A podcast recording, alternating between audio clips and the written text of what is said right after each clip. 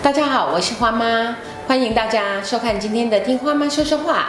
我想，我今天就呃，很多人跟我一样都会乱掉的一些疾病来做一些简单的分别。像有人跟我讲说，这个也很固着啊，所以它是应该是雅思啊，是自闭啊，或者是强迫症呢？那强迫症跟他有什么不一样？轻度自闭或者是高功能自闭不说话，然后选择性缄默也不说话。好啊，雅思呢？雅思有时候也会过动啊。请问一下，这些东西我们要怎么办呢？是，嗯呃，这里先回到一件事情。诊断到底对我们的意义是什么？哈，诊断对我来讲其实是一个沟通，也就当今天这个诊断经过一个严谨的过程，那接下来它有助于让我去了解，当眼前这个孩子是强迫症，那我就大概可以了解他的核心问题会是在哪里。他是雅斯伯格症，那我就可以大概知道他的困扰是在什么地方。哈，所以我们在看一个孩子，可能要先提醒自己，避免啊看到的你就认为他是。我最常举一个例子的就是他坐不住哦，那个是过动哦，他想干嘛就干嘛哦，那个是雅思，他在这边转圈圈转圈圈哦，那个是自闭哦，他的眼眼睛一直眨一直跳一直跳，那个妥瑞该说话不说，那选择性缄默，那边一直笑一直笑，智障不是哦，绝对不是这样。当我看见他在课堂上好，数学课他没在听，数学课他在讲话，数学课到处走动，没错，你可能看到眼前这个孩子很像 ADHD。因为他不专心，他过动，他冲动。但重点来喽，我接下来要做的是什么？把我没看到的，我要把它找出来。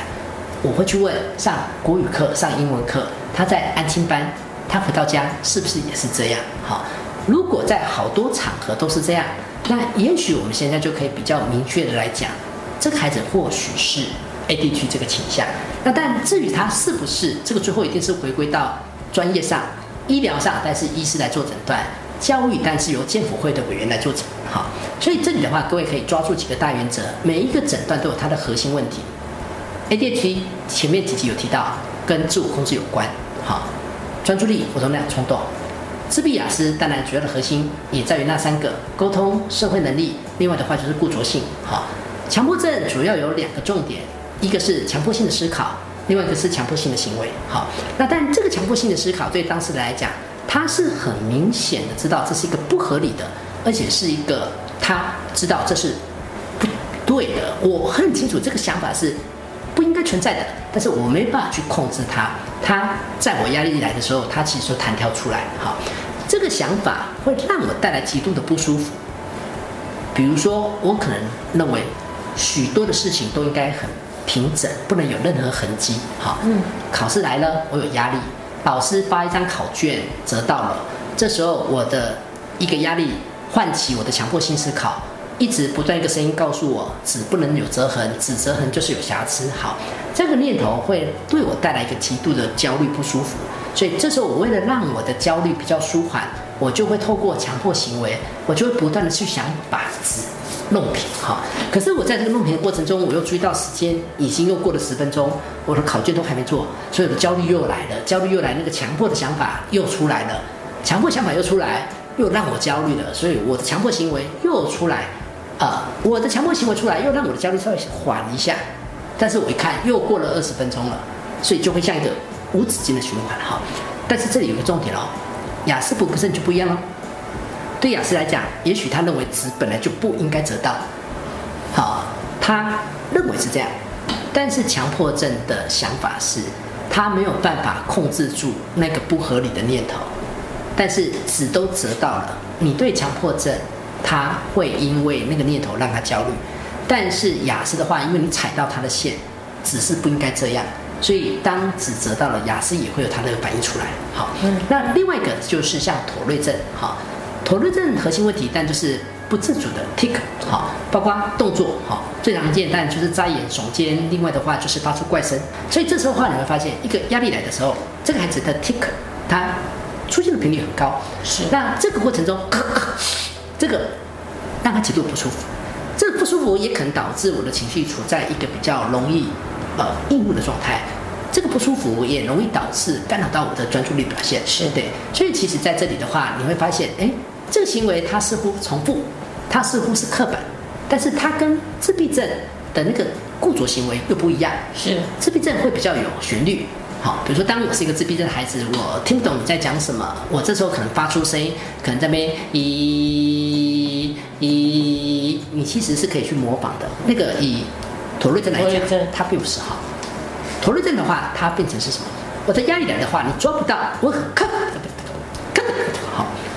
刚才提到强迫症，强迫症你也看到是一个重复的，好，是但是问题来了哦，强迫症我知道我的这个行为是为了减缓我的焦虑，焦虑，对，所以你单单看这样三个行为，好，看起来都是一个重复，看起来都是一个固着，但是自闭症本身它比较有旋律、有韵律。呃，自闭症在做出这些动作，或许他会比较舒服。强迫症他当然这些行为一开始也是为了抵消焦虑，但是因为他知道这些行为做起来也很怪，所以他其实那个压力很大。但是妥瑞症的话，你就会发现他 他没办法。好，那这里的话当然就会有不同的，也就一个压力下来，你会发现可能让妥瑞症的 tick 频率被拉上来。呃，对强迫症的孩子，他的强迫思考会被拉上来。好，那当然对选择性缄默，他可能就会越来越焦虑。所以其实在这边的话，我们如果把这几个孩子把它整个摊开来看，但最容易被搞混的就是雅思跟过动。嗯，也就是说，有有的孩子可能同时存在共病，他可能是雅思伯格症，雅思又也可能是 ADHD 嗯。但是当你告诉我我的孩子两个都有，我通常都会先按暂停。为什么？因为我想要先理清他被怀疑过动的那一块，会不会是因为雅思太过专注在他感兴趣的，所以他不想，他也不愿意去听你上课讲。是，呃，他让你觉得冲动的部分，会不会是因为他不了解当下的情境，所以他可能这时候的情绪的反应？所以如果说今天真的一个存在的话，雅思跟过动，也许真正存在，也许是雅思，因为过动很少被怀疑他是雅思，但是雅思伯格症跟自闭症很容易被怀疑他还有 ADHD 的问题。是是。呃，从刚刚的叙述里面，我想，呃，是不是有一个状况，就是说，呃，不管它背后的成因，当然是要经过医师来做一些治疗。在这些之外，我们看到它的成因是有一些基本的处理的方法，是可以这么说吗？啊对。所以，我们当我们看到孩子很焦虑的状况底下，我们一般人是可以做什么处置？呃，但不同孩子的焦虑在处理方式不太一样哈。我们就以几个例子，选择性缄默因为是开口说话，是。所以这个时候我如果一直刻意要他开口，好来，针对这个问题来，你说，你说，你说，你说，来，老师一点都不急，来，你说，你说，你说，好，因为我现在不断的不断的叫他说，反而让他的注意力开始聚焦在说话这件事。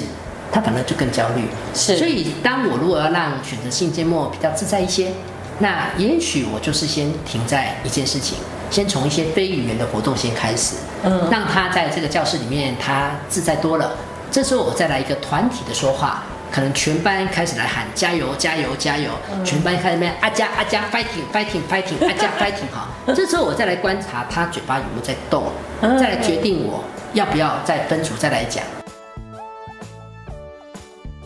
好是是那但对自闭雅思的焦虑，也许我把事情结构化，我让他很清楚知道我们的那个流程，嗯那也许多少会舒缓他的一个压力。